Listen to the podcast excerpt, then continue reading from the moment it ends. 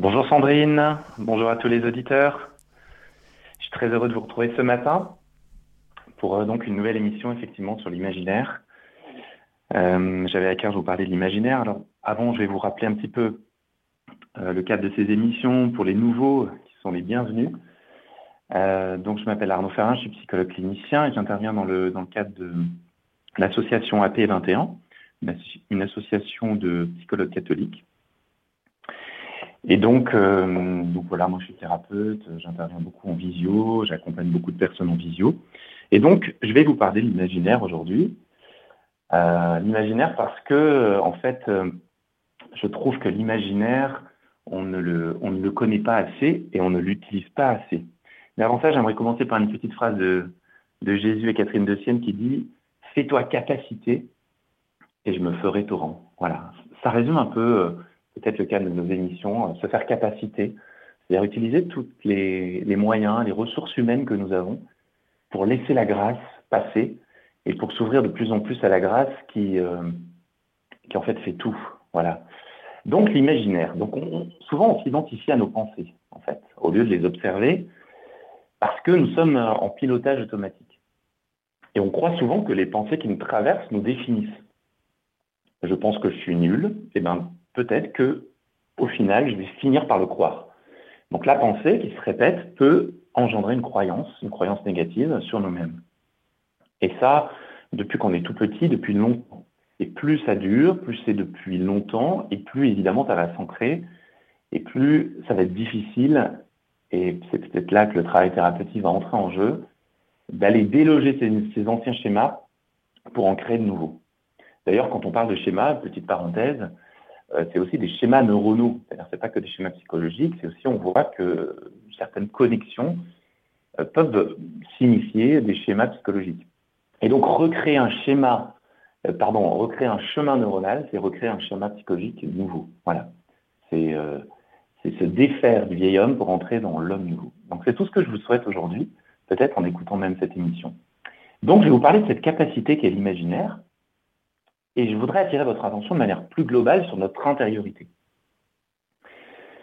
En effet, nous demeurons dans un monde qui est hyperactif, où l'action a remplacé la contemplation, où le bruit a remplacé le silence, et où notre cerveau est stimulé par les écrans et nous fait regarder littéralement à l'extérieur nous-mêmes. Souvent, quand on, enfin, c'est pas souvent, c'est quand on regarde un écran, quand on, est, on est souvent à l'extérieur de soi. Et c'est vrai que l'écran, avec les, réseaux sociaux et toutes les vidéos qu'on peut regarder, euh, voilà, avec euh, notre travail sur l'ordinateur, on est à l'extérieur nous-mêmes. Et puis, je, rencontre chez mes patients des personnes qui sont plus tout à fait conscientes qu'elles sont menées par le bout, par le bout du nez, pardon, parce qu'ils composent leur imaginaire.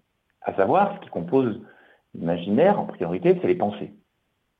Donc on est pris euh, comme on dit, la tête dans le guidon, donc en pilotage automatique, et on ne se rend pas forcément compte de ce qui se passe dans notre imaginaire. Donc la première étape va être de prendre conscience, déjà que nous avons un imaginaire, et un imaginaire à évangéliser. Euh, Sainte Thérèse d'Avila appelait cet imaginaire la folle du logis. Alors elle en parlait elle, plutôt de manière négative. Et c'est vrai qu'il y, a bien un imaginaire qu'on pourrait qualifier de négatif, qui nous emmène donc hors du moment présent, hors de la prière, hors de nous-mêmes, hors d'une relation bienveillante à l'autre. Pourquoi? Parce qu'on laisse des pensées de jugement s'installer, et on y croit. Ne pourrait-on pas envisager un imaginaire positif qui nous aide à vivre, qui nous aide à aller mieux, au lieu de subir cette folle du comme l'appelait euh, Thérèse d'Avila Donc je vous propose aujourd'hui d'apprendre à évangéliser notre imaginaire pour pouvoir utiliser les ressources fondamentales pour notre bonheur et pour changer nos habitudes. Alors tout d'abord, l'imaginaire est associé à la rêverie. En fait, cette rêverie est un imaginaire qui, n'est pas maîtrisé, qui n'est du coup pas très utilisable, euh, qui peut nous emmener euh, au gré euh, de, des pensées, donc soit vers le haut, bah, par exemple si on rêvasse à Jésus, à Marie, aux anges, ou bien si on laisse cours à notre intuition, mais aussi, et peut-être le plus souvent, cet imaginaire nous emmène vers le bas, c'est-à-dire en imaginant le pire, par exemple. Et finalement, on peut être euh, totalement soumis à cette rêverie, c'est-à-dire à nos pensées qui nous emmènent là où parfois nous ne voulons pas aller, soumis à un pilotage automatique. Et puis aussi, une pensée peut entraîner une émotion qui vient elle-même relancer une pensée, et nous voilà à la fin de la journée en fait complètement déprimés sans savoir pourquoi. C'est ce qu'on pourrait retenir. Euh, alors, pardon, ce qu'on pourrait retenir de positif dans cet acte de rêverie serait l'état de détente. Voilà, c'est ça qui, peut être positif. Mais souvent, la détente, elle, n'est pas là. C'est-à-dire, on pense parfois dans une forme d'agitation, d'hyperactivité, et, euh, et, pas vraiment dans une détente. Alors, je disais, l'imaginaire euh, n'est pas seulement de la rêverie, mais l'imaginaire nous pousse aussi au jugement. En effet, quand on émet un jugement négatif sur quelqu'un, ben, c'est de l'imaginaire négatif, en fait, constitué de, pensées négatives sur autrui. Donc nous interprétons euh, telle ou telle parole ou comportement à l'aune de nos filtres inconscients, c'est-à-dire de nos blessures. Il a dit ça pour me blesser, il m'en veut, je ne lui reviens pas, il ne m'aime pas. vous voyez, toutes ces pensées qu'on peut avoir euh, sur une parole de l'autre. Donc parler ou penser négativement de quelqu'un envoie des messages négatifs à notre inconscient. Et euh, déjà, Socrate nous mettait en garde. Euh, c'est ce qu'on appelle le, test des, trois passoires de, Socrate. Alors euh, je vais vous dire un peu ça. Alors un jour, quelqu'un va trouver donc Socrate et lui dit Sais-tu ce que je viens d'apprendre sur ton ami? Alors un instant, répondit Socrate, avant que tu ne me racontes, j'aimerais te faire passer un test, celui des trois passoires. Les trois passoires. Oui, reprit Socrate, avant de raconter toutes sortes de choses sur les autres, il est bon de prendre le temps de filtrer ce que l'on aimerait dire. J'appelle cela le test des trois passoires. Alors, en premier, as-tu vérifié si ce que tu veux me dire est vrai? Euh, Ben non, j'en ai seulement entendu parler. Très bien, tu ne sais donc pas est ce que tu vas me raconter est bien la vérité. Deuxièmement, est-ce que la chose que tu veux m'apprendre sur mon ami est bienveillante vis-à-vis de lui? Ah ben non, bien au contraire. Donc, continua Socrate, tu veux me raconter de mauvaises choses sur cet ami sans savoir si elles sont vraies. Enfin, dis-moi pour finir si c'est utile que tu m'apprennes ce que mon ami aurait fait. Eh bien non, en réfléchissant, ce n'est pas vraiment utile. Alors, conclut Socrate, si ce que tu as à me raconter n'est ni vrai, ni bienveillant, ni utile, pourquoi vouloir me le dire? Donc attention, parce que nos mots, qui peuvent se transformer en mots, MAUX, euh, vont se transformer en mots MAUX, peuvent en tout cas si ils s'inscrivent en, si, pardon, ils inscrivent en nous du négatif. Donc, euh, rappelons-nous ce que dit Socrate. Si ce que tu as à me raconter n'est ni vrai, ni bienveillant, ni utile, pourquoi le dire? Donc voilà, moi je vous engage vraiment à vérifier, à prendre le temps, euh, voilà, de temps en temps, à observer si ce que vous dites, c'est vrai, si c'est bienveillant et si c'est utile. Et sinon, effectivement, pourquoi le dire? Voilà. Euh, donc, euh, on, on comprend que notre imaginaire est composé de nos pensées, donc qui entraînent des croyances, et que ces croyances peuvent avoir un profond impact sur notre vie. Alors, comment une simple pensée peut conditionner notre bonheur ou notre malheur?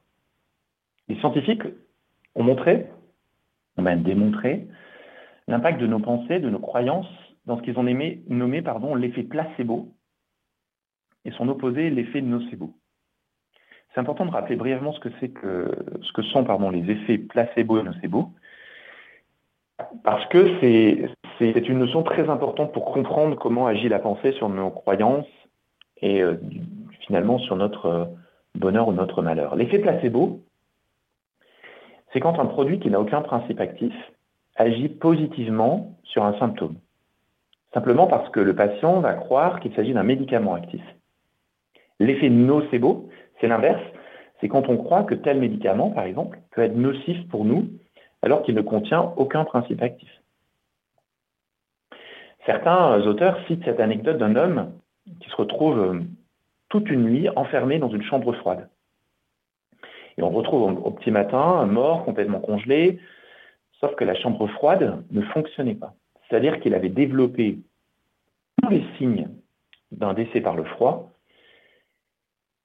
parce que simplement, il avait cru, en fait, que la chambre froide fonctionnait. Et c'est vraiment, et c'est ce qu'on nomme l'effet nocebo. C'est-à-dire qu'une pensée entraîne une croyance, et cette croyance, eh ben, engendre dans le corps, euh, là, pour le coup, des conséquences fatales. Alors, c'est évidemment pas aussi puissant tout le temps. Hein. Euh, parfois, euh, beaucoup de stress, enfin, il peut y avoir des facteurs, je veux dire, comment dire, aggravants, et puis surtout, il y a des personnes beaucoup plus sensibles que d'autres. Bon, en tout cas, ces deux effets placebo et nocebo font appel à nos croyances. Finalement, à la fois que nous mettons dans le médicament ou dans le médecin qui nous parle, au travers de ce que nous imaginons.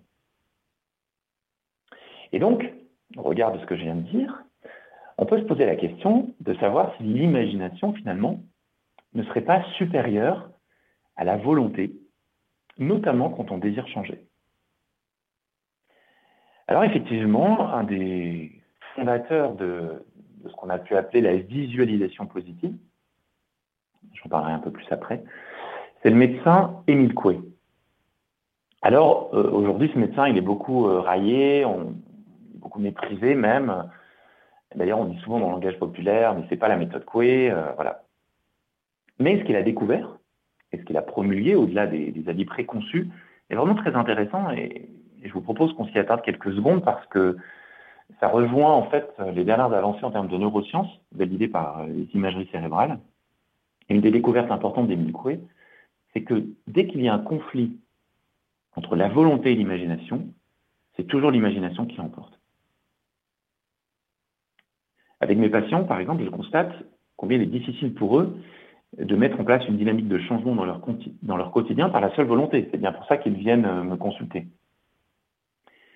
D'ailleurs, dans, les thérapies, euh, par exemple, cognitivo-comportementales, on a compris depuis longtemps que le changement passait d'abord par l'imaginaire. Par exemple, si vous avez une peur des, souris, pardon, donc une phobie, une peur des souris euh, vraiment importante, le thérapeute, dans ce cadre de, thérapie cognitivo-comportementale, va vous aider à apprivoiser cette peur en vous faisant d'abord visualiser une souris avec un scénario positif, jusqu'à vous emmener, euh, donc toujours avec des étapes, hein, jusqu'à aller la voir en vrai. Voilà qu'on appelle la thérapie par exposition, mais on voit qu'au départ, l'exposition, elle est d'abord en imaginaire. Donc cette exposition en imaginaire est capitale et utile avant la confrontation à la réalité. Donc là, je vais vous demander de faire un tout petit exercice, vous allez voir, juste pour vous montrer ce que je vous dis. Alors, vous, allez, pouvez fermer les yeux, voilà. Et puis, je vais vous demander de, de ne pas vouloir voir un éléphant rose. Ben, vous voyez que si vous avez fait l'exercice, euh, vous n'avez pas pu ne pas voir cet éléphant rose. Tout de suite, quand je vous ai dit, euh, euh, voilà, je vais vous demander de ne pas vouloir voir un éléphant rose, ben forcément, l'éléphant rose, souvent en tout cas, c'est imprimé dans votre esprit. Donc en fait, l'imaginaire, effectivement, peut l'emporter sur la volonté. Un autre petit exercice, par exemple, toujours, voilà, vous fermez les yeux. Et puis maintenant, vous allez vous imaginer une tranche de citron bien juteuse, et puis vous l'approchez de votre bouche, et puis vous la mettez dans votre bouche. Et là, vous observez ce qui se passe. Eh bien, bah, la plupart d'entre nous, quand on le fait vraiment de manière sérieuse, euh, auront salivé. Voilà. Alors que si je vous avais demandé de saliver sur commande, ben, cela n'aurait pas fonctionné.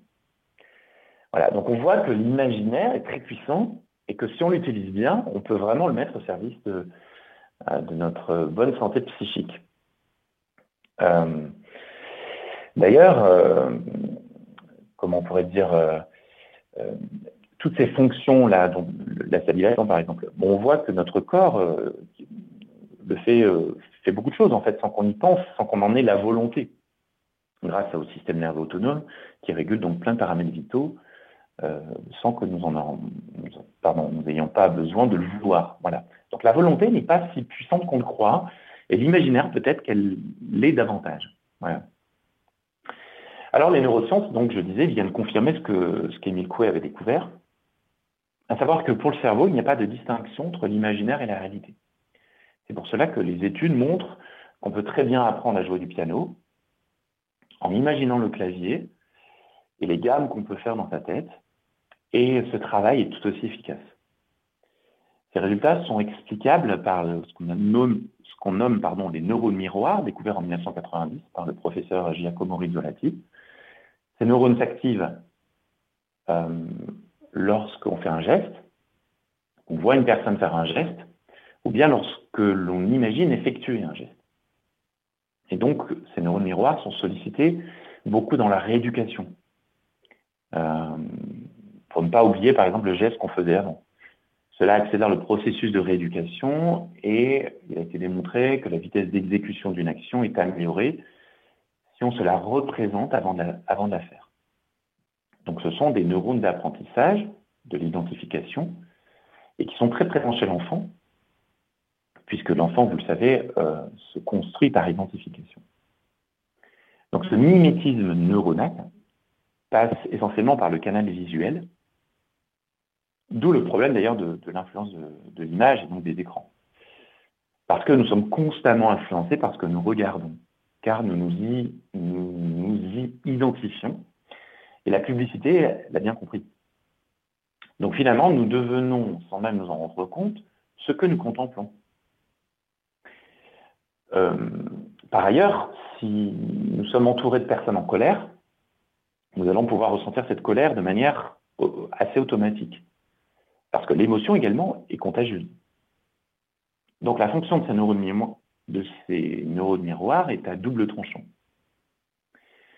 Les sportifs aussi l'ont bien compris puisque ils utilisent ces neurones miroirs et notamment, euh, enfin, chez les skieurs, on les, on, les, voit souvent quand on, les voit à la télé, on les voit visualiser la piste avant de descendre, euh, passer par tel port, passer par l'autre, euh, se refaire donc en imaginaire le scénario de la piste avant de descendre.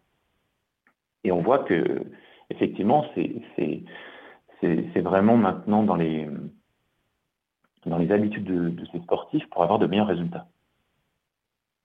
Et puis, euh, les neurosciences nous apprennent également que c'est quand le cerveau est en onde alpha que la visualisation est la plus efficace. Les ondes alpha du cerveau correspondent à, l'état détente dont je parlais tout à l'heure, quand je parlais de la rêverie. Par opposition aux ondes bêta qui correspondent à, une discussion où là on est bien réveillé, où là euh, on n'est pas en état de rêverie. Donc en prenant une position de détente, en fermant les yeux, on permet au cerveau d'entrer en onde alpha. Et donc, les neuroscientifiques ont pu se rendre compte qu'en branchant des capteurs au niveau du crâne, on pouvait s'apercevoir que euh, la visualisation provoquait des réponses nettes des réseaux neuronaux qui envoient des instructions directement dans les parties du corps concernées. Mais toujours en état euh, de détente, donc en onde alpha. Alors il y a d'autres ondes dans le cerveau qui sont même bien plus profondes hein, que les ondes alpha, qui voilà, qui, traduisent un, état de relaxation euh, très très profond. Bon, je n'en parlerai pas là, mais euh, si ça vous intéresse, un jour, on pourra en parler de, toutes ces, de toutes ces longueurs d'onde du cerveau. Donc, par conséquent, moi, je fais le constat que l'imaginaire peut vraiment nous aider à nous transformer si, comme je le disais auparavant, nous l'évangélisons. C'est-à-dire si nous le dirigeons un peu, c'est-à-dire si nous reprenons en main finalement notre imaginaire. Donc l'évangéliser, ça veut dire quoi? Ça veut dire finalement le euh, passer par euh, apprendre, pardon, à, visualiser de manière consciente pour reprendre le contrôle euh, de nos pensées, de nos émotions. Et donc cette visualisation consciente se développe selon ce que j'ai nommé sept piliers. Voilà vous nommer ces sept piliers pour que vous puissiez les, retenir et que vous puissiez euh, passer à l'action et mettre en œuvre euh, tout ça. Donc après la théorie, la pratique. Alors les sept piliers. Tout d'abord, je vous en parle souvent euh, dans les interventions que je fais, mais ça me paraît capital, c'est d'abord, tout d'abord, l'observation.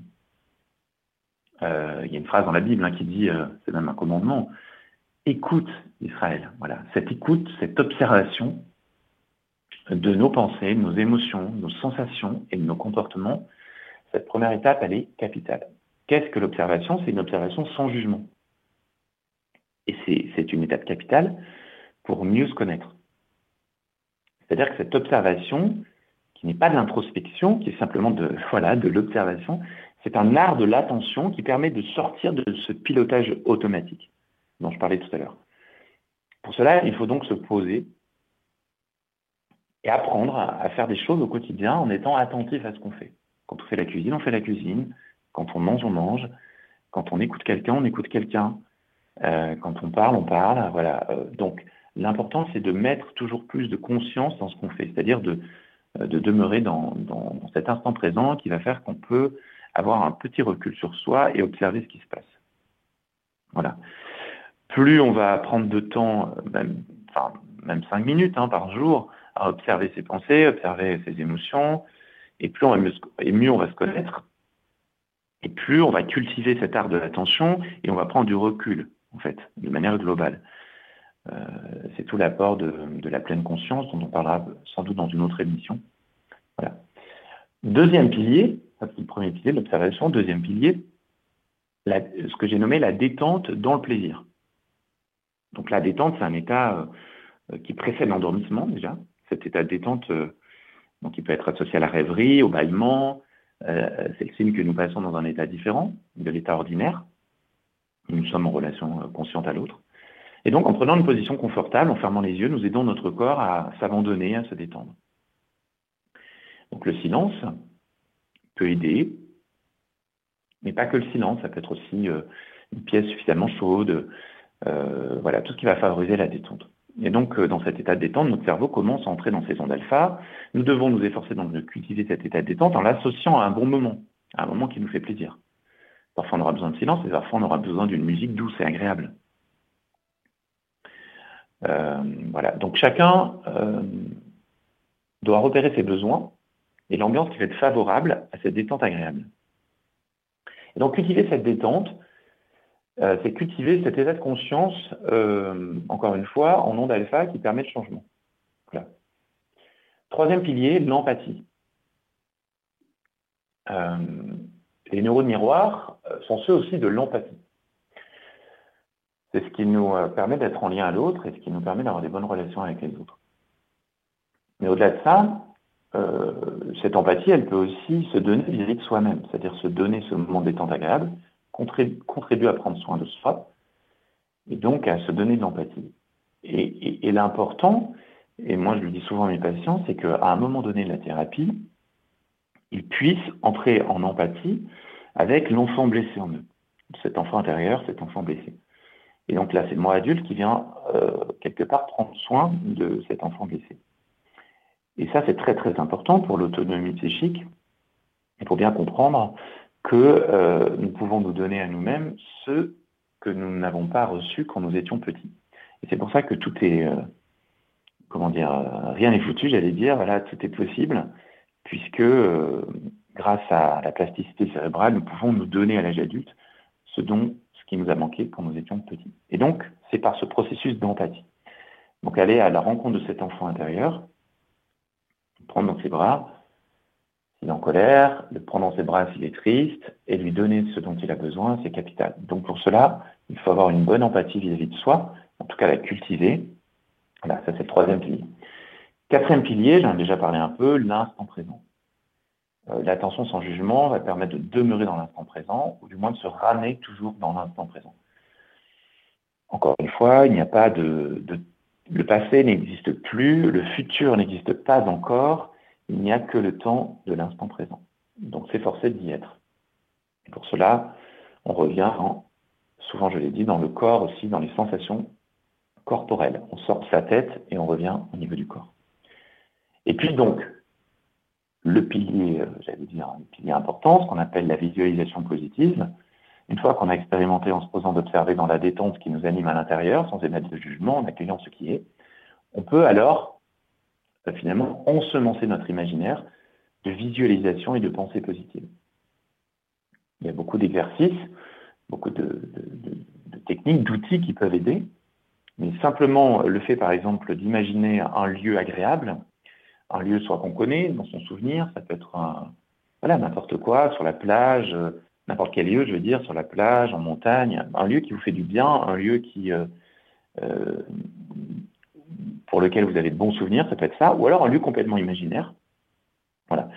Donc on se met en détente, et puis on commence à imaginer, et on commence à, entrer dans ce lieu, et on commence à ressentir, euh, à voir, pardon, à, voir les montagnes, par exemple, si euh, on est près d'un lac de montagne, à sentir peut-être, on va s'approcher du lac, et à sentir l'eau, l'eau du lac, la température du lac. Vous voyez, que ce soit très très vivant, et, de trouver dans ce lieu de, beaucoup de joie, beaucoup de, faire venir des émotions très positives, d'y faire venir voilà, la beauté de la contemplation, la beauté de la nature, et puis même de ressentir même la force de la nature, la force des montagnes, l'apaisement du lac. Vous voyez, on va développer petit à petit cet imaginaire positif. Ce qu'on appelle la visualisation positive. Et c'est très, euh, et c'est vraiment très très puissant. Il y a même, euh, il y a même euh, des, médecins qui se sont penchés là-dessus dans les années 80. le docteur Simonton, qui a, qui a, même créé tout un livre autour de ça, pour aider les patients cancéreux à justement être accompagnés et, tenir bon dans la maladie et, même être leur, de leur guérison quand c'était possible voilà, pour, euh, pour, euh, visualiser vraiment du positif, pour visualiser le, mieux, pour visualiser même euh, voilà, la maladie reculée, etc. etc. Ce, qui, a montré hein, dans les études que, que ceux qui faisaient ça se s'en portaient beaucoup mieux, déjà sur un plan psychologique. Voilà. Il ne s'agit pas de croire que c'est magique et qu'on et va guérir comme ça, mais, déjà, ça peut être vraiment un soutien. Et d'entretenir ce positif peut vraiment être un soutien moral très, très important. Voilà. Et puis, sixième pilier, euh, quelque chose évidemment très important, la foi. Hein, voilà, croire que euh, la foi qui pourrait se résumer aussi en, en cette phrase, croire que ce que nous imaginons, c'est déjà là. Donc ça nous fait appel déjà à l'instant présent. Et croire, encore une fois, donc je répète, que ce que nous imaginons, c'est déjà là. Voilà, se mettre dans cette dimension de certitude, de foi, que ce que nous imaginons est déjà là. Et enfin, le, septième pilier, la répétition. Plus on va répéter ces moments de détente, de visualisation, et plus on va permettre à notre cerveau de créer de nouveaux chemins neuronaux. C'est par la répétition qu'on crée de nouveaux euh, chemins neuronaux. Et donc de nouvelles habitudes, euh, voilà, et de nouvelles habitudes positives. Donc c'est important de comprendre que quand on veut changer une habitude, c'est important que ça passe peut-être en premier lieu par une visualisation, donc par notre imaginaire, euh, mais euh, que pour changer, c'est difficile. Donc il va falloir, il va y avoir un effort de toute manière. C'est-à-dire que c'est là où on voit que euh, la volonté va être couplée à l'imaginaire pour pouvoir se transformer, pour pouvoir changer. Et, qu'au départ, ça peut demander un petit effort. Mais si nous savons qu'évidemment c'est pour notre bien, que nous voyons ça dans, le temps, dans la durée, ça peut être vraiment euh, très très utile. Et surtout si nous ne mettons pas la, barre trop haute. Voilà. Ça peut être, euh, ça peut être voilà, important de comprendre ça, qui peut que si vous voulez, notre cerveau fonctionne beaucoup par habitude et que changer une habitude, c'est compliqué pour lui. Moi, je dis souvent à mes patients, changer des petites habitudes, même symboliques, qui vont faire que vous allez pouvoir, si vous voulez, générer du changement, même du petit changement. Ça va, c'est-à-dire votre cerveau, voilà, moi je suis prêt à changer, j'ai la volonté de changer, je m'imagine en train de changer, je m'imagine que c'est fait, je m'imagine que le changement est déjà là, voilà, et tout ça, ça va permettre, si vous voulez, à votre cerveau de, eh ben, se conditionner pour le, pour le changement. Voilà, donc c'est vraiment, euh, euh, vraiment euh, très très important. Et puis donc je finirai par une phrase, je crois que c'est de Gandhi, mais je ne me rappelle plus bien, mais peu importe. Euh, cette phrase qui dit Soyez le changement que vous voulez voir dans le monde. Voilà, soyez vous-même le changement que vous voulez voir dans le monde. C'est-à-dire que tous ces, outils qu'on peut mettre à notre service ne sont pas que pour nous-mêmes. J'aimerais le répéter, ça s'inscrit aussi dans la relation à d'autres. Et ça, et ça, et plus on va être, si vous voulez, euh, plus on va s'apporter euh, ce changement et plus on, on, va pouvoir des changements chez les autres. Et comme je dis, c'est systémique. Parfois, une personne, un patient qui change profondément dans, dans son système familial, il va voir que son conjoint, que les enfants ou que même les parents vont pouvoir aussi bouger et changer. Voyez Donc euh, tout est systémique et, comprenons bien que quand nous sommes dans cette démarche de changement, eh bien les autres peuvent aussi changer à leur tour sans qu'on ait sans qu'on ait à leur faire la morale, sans qu'on ait à leur dire euh, j'aimerais que tu changes ci, j'aimerais que tu changes ça. Non, c'est en se changeant soi-même qu'on peut voir le changement donc dans le monde et autour de soi. Donc je vous encourage vraiment profondément à, à entrer dans cette dynamique de changement et, de vous faire aider évidemment par un thérapeute s'il y en a besoin, euh, pour, voilà, pour qu'il vous accompagne euh, dans cette démarche. Euh, et voilà, et donc c'est le moment de, de, prendre vos questions, c'est le moment de vous écouter. Et donc, je suis voilà, tout, disponible là, dans ce, gros, gros quart d'heure pour, pour vous. Chers auditeurs et auditrices de Radio Maria, nous retrouvons Arnaud et Monique a une question. Enfin, Monique est avec nous en tout cas. Bonjour. Bonjour, bonjour Sandrine, bonjour monsieur. Bonjour Monique. Voilà, je vous remercie pour votre excellent cours de psychologie euh, qui euh, vraiment est très très très important parce que je voudrais vous exposer le cas d'un de mes petits-fils, l'aîné, il a maintenant 30 ans. Il a eu de euh, petits, euh, tout petits bébés. Et c'est vrai qu'il a, subi des... Euh, comment est-ce que je pourrais m'exprimer Ce ne sont pas des sévices, bien entendu, mais on pourrait dire que ce sont des sévices psychologiques. Voilà. Bon, ça n'a rien à voir au niveau matériel, il n'a jamais été battu, il n'a jamais Mais c'est vrai qu'il a été séparé de quelqu'un qu'il aimait beaucoup et, ça lui a créé de très très très gros, problèmes. Et ces problèmes-là, euh, ils sont récurrents. Et en fait, euh, il ne, jamais, il, ne, il ne se défait euh, de cette mauvaise appréciation qu'il a de lui-même. Voyez-vous, euh, à chaque fois qu'il m'appelle, c'est très très rare parce qu'il n'appelle personne, mais euh, que ce soit euh, pour la bonne année, si je fais un petit cadeau, eh bien, il m'appelle et comme ils sont trois à avoir à peu près la même voix, le papa et les deux autres frères, parfois je dis Est-ce que c'est toi? Et puis je cite son prénom, et il me répond J'en ai bien peur. Alors ça, ça, ça c'est ma journée fichue.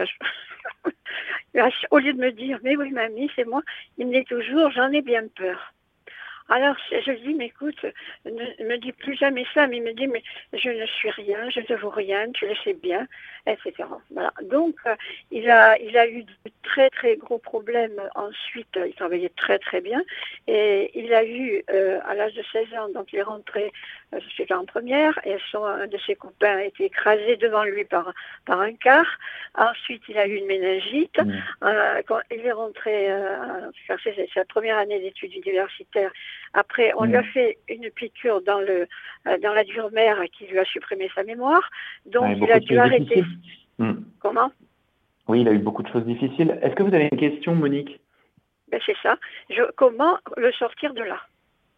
Ah oui, comment sortir de là? Ben oui. Ben, quand on a eu beaucoup de choses difficiles comme ça, hein, de ce que vous nous racontez, merci Monique pour, euh, pour, euh, pour ce témoignage, c'est important d'aller consulter un thérapeute, hein, je ne le redirai jamais assez, surtout qu'il y a beaucoup de choses qui s'accumulent. Hein. Après, vous, à votre niveau, euh, euh, je, parlais de l'empathie tout à l'heure, plus vous allez dans l'empathie avec lui, plus vous allez essayer de, l'écouter de manière euh, voilà, empathique, bienveillante, et puis de, voilà, de simplement de l'aimer comme vous le faites déjà.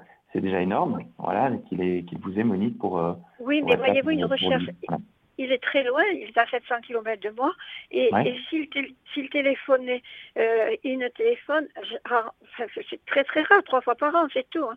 Il est tout seul, il est enfermé tout seul. Et, vous et voilà, ben... de temps en temps? Pardon? Est-ce que vous l'appelez, vous, de temps en temps? Ah ben oui. Alors si, ben je l'appelle, alors si je l'appelle, parce que nous étions très très proches et après ça s'est distendu parce que il a, il ne veut parler à personne et comme il est loin de moi, voilà. Hmm. Donc euh, il ne parle à personne ni à ses parents ni à son père. Je hmm. pense qu'avec son père il y a quand même, euh, il y a une entente qui n'est pas très très bonne. Voilà, je pense que c'est parti là. Hmm.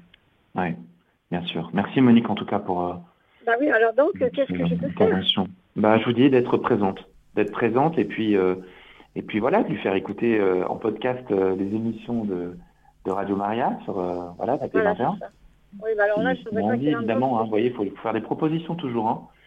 Bah toujours l'autre très libre. Oui, alors à ce moment-là, parce que sinon il peut se braquer, il peut se vexer. Vous oui, mais si je lui dis, parce que cette émission-là lui ferait beaucoup de bien, si je lui dis l'écouter, je ne voudrais pas qu'il y ait mon intervention. Ah bah voilà, bien sûr, tout à fait. Alors à ce moment-là, il faudrait que il y a, Sandrine la supprime. Oui, ou sur une autre, euh, sur une autre émission, il y en a plein d'autres. Voilà. celle-ci, celle-ci elle, elle, est particulièrement intéressante pour lui. Voilà, je vous remercie beaucoup, Arnaud. Au revoir, merci. Merci Monique, bonne journée. Au revoir. Merci, Monique. Alors nous avons maintenant Catherine. Bonjour Catherine. Oui, bonjour, à tous. Merci pour cette excellente émission. Euh, j'appelle parce que euh, je connais cette technique intellectuellement, mais j'ai énormément de mal euh, à visualiser à sentir les sensations, à imaginer le bruit de la mer, par exemple, euh, etc. Donc, euh, je reste beaucoup au niveau mental et j'ai du mal à descendre au, niveau de, euh, des sensations.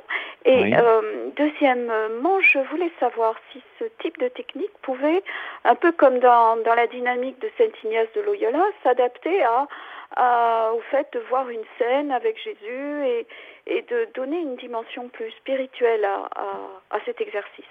Alors bien sûr, merci pour votre question, parce qu'effectivement, euh, ça c'est très très très intéressant ce que vous dites. C'est-à-dire que pour les patients, par exemple, que j'ai qui sont croyants, effectivement, euh, que Jésus intervienne dans la scène ou Marie, euh, ça peut être vraiment très très important pour eux, et donc, il ne faut surtout pas s'en priver, bien au contraire. Et, vous avez raison de citer Ignace de Loyola, qui, qui, a, justement accordé à l'imaginaire une place importante. Hein, quand il fait visualiser une scène dans l'évangile, par exemple. Alors ça part euh, pas d'un imaginaire pur, ça part d'une scène de l'évangile, mais peu importe. Après, les, personnages, on les imagine comme on, comme on les imagine, etc. Donc ça fait bien appel à notre imaginaire. Mais comme vous l'avez dit euh, très justement, bien sûr, ne pas s'en priver, d'imaginer Jésus, d'imaginer Marie, d'imaginer les anges, tout ce qui va nous aider, si vous voulez, à nous apaiser, à nous faire du bien. bien sûr, ça c'est une très bonne remarque. Merci d'en parler. Et puis pour répondre à votre première question, moi je crois que parfois on, on, se juge un peu sur, euh, vous voyez, sur euh, l'imaginaire ou sur cette capacité à imaginer. Je pense qu'on est tous capables, après évidemment à des degrés différents, mais, mais pour entrer dans l'exercice, ne nous jugeons pas trop. C'est-à-dire si on ressent pas, je sais pas moi, euh, oui effectivement la chaleur du soleil sur la peau, ou si on ressent pas, voilà, le froid du lac, comme je disais, la main, bon c'est pas grave. C'est-à-dire qu'on fait avec ce qu'on a. Mais je pense que on, est tous capables, voilà, à des, niveaux différents bien sûr, mais et plus on va développer ça, et je pense que l'exercice et la répétition dont je parlais tout à l'heure dans le septième pilier, ça va vous aider à entrer progressivement dans cette intériorité en fait. Hein. on parle d'intériorité. Et donc euh, plus on va faire ça, et plus on va être coutumier du fait, et on va, on va prendre cette habitude. Mais c'est vrai que euh, ça peut être difficile, mais, euh, mais en même temps, je pense de ne pas se décourager, et surtout de ne pas se juger. Voilà. D'accord. Je vous remercie infiniment. Merci, à vous, Catherine, euh, de cette intervention. Merci, au revoir. Au revoir. Merci, Catherine. Alors, euh, nous avons reçu plusieurs euh, alors SMS. D'abord de Jean Norbert qui nous dit bonjour et merci pour cette émission. Comment la réécouter? Je vais l'expliquer dans quelques secondes. Et bonjour et merci donc pour cette. Ah non, il a écrit le même SMS deux fois. Voilà. Alors, comment réécouter cette émission? Euh, Vous pouvez le faire dans quelques jours en podcast sur notre site sur le www.radiomaria.fr dans l'émission Psychologie. Et nous avons un autre SMS. Donc bonjour, pouvez-vous euh, me donner les zones du cerveau? Merci et leurs fonctions. Voilà. Et ce n'est pas signé. Alors on va euh, euh, donner toutes les zones du cerveau avec toutes leurs fonctions, ça serait un peu, long. Mais par contre, ce qu'on peut dire, c'est que juste retenir deux choses, deux, deux, éléments que les neurosciences nous apprennent, c'est-à-dire à la fois cette plasticité cérébrale, c'est-à-dire que on est toujours capable, à tout âge, et je le reprécise, à tout âge, de créer de nouveaux neurones, alors qu'on croyait qu'au départ, si vous voulez, on avait un stock de neurones et que ces neurones s'appauvrissaient de plus en plus. Si on fait des bons exercices pour réactiver ces neurones, on peut le faire, donc ça c'est la bonne nouvelle. Et puis encore une fois, la deuxième bonne nouvelle, c'est que pour le cerveau, il n'y a pas de distinction entre l'imaginaire et la réalité. Donc ça veut dire que si on se met dans des bonnes conditions, comme je l'expliquais, de détente, de positive, et bien pour le cerveau, c'est pareil. C'est-à-dire qu'il euh, va, il va générer de la, détente, il va envoyer des neurohormones de détente, il, va, il va générer tout ça dans la réalité. Donc ça, c'est très très important à comprendre. Donc, euh, donc voilà, après on pourra faire une émission, on pourrait faire une émission sur toutes les, zones du cerveau, mais euh, en tout cas pour aujourd'hui, l'important de, à retenir, c'est bien ça. C'est cette plasticité cérébrale, cette capacité du cerveau à, se redévelopper, à se développer tout le temps. Et puis, encore une fois, je me répète, mais c'est important, il n'y a pas de distinction pour lui entre l'imaginaire et la réalité. Donc, d'abord imaginer. Euh, enfin, voilà, ça, peut être important euh, pour détendre. Voilà. Alors, merci beaucoup Arnaud. Je crois que nous arrivons déjà au terme de l'émission. Qu'est-ce que tu souhaiterais euh, dire à nos auditeurs pour conclure? Alors moi, j'aimerais vous dire de surtout pas de, de ne surtout pas vous décourager, voilà, de, rester euh, vraiment dans cette espérance, dans cette confiance euh, que tout est possible. Déjà parce que nous sommes croyants et que, et que nous avons la foi, et que tout est possible, et justement de cultiver cette foi au sens le plus, j'allais dire, proche de ce que Jésus nous parle dans les, dans les évangiles, c'est-à-dire quand il dit va ta foi t'a sauvé ou va ta foi t'a guéri, selon une traduction. Euh, c'est important de montrer là-dedans. C'est-à-dire que quand on voit la, cette femme hémorroïde qui se fraye tout en chemin, euh, tout un parcours, euh, en plus elle saigne, hein, donc elle se fraye tout un parcours dans la foule, et puis elle arrive à toucher Jésus. Euh, voyons, c'est cette foi, cette foi, cette foi, le sixième pilier dont je parlais, croire que ce que nous imaginons est déjà là. Vraiment, j'aimerais vraiment vous encourager à, à faire ces exercices de visualisation où euh, vous imaginez Jésus qui est là et qui vient vous prendre dans ses bras, qui vient vous donner ce dont vous avez besoin, petit à petit de le faire et de le répéter, de le répéter, pour qu'à un moment donné, euh, voyez, cette, voyez cette intériorité devienne, euh, j'allais dire, euh, presque plus importante, plus essentielle que la réalité extérieure. Et plus vous allez faire ça, et plus je le crois vraiment, que votre réalité extérieure peut se transformer. C'est-à-dire que plus vous allez vous donner à vous-même cette force, cette joie, cet amour, cette paix par l'intermédiaire, euh, si vous êtes croyant, euh, du Christ euh, et de Dieu, et plus vous allez rayonner ça, et plus votre, la réalité extérieure va pouvoir se transformer. Et je répète, et je finirai par là, je suis un peu bavard ce matin, excusez-moi, mais je finirai donc juste par cette phrase que je répète encore, soyez le changement que vous voulez voir dans le monde. Voilà, soyez le changement que vous voulez voir dans le monde, on pourrait rajouter avec la grâce de Dieu. Chers auditeurs et auditrices de Radio Maria, nous étions avec Arnaud Ferlin dans cette émission sur la psychologie. Aujourd'hui, nous avons parlé de la puissance de l'imaginaire, visualisation positive. Si vous souhaitez réécouter cette émission, n'hésitez pas à le faire sur notre site en podcast sur le www.radiomaria.fr.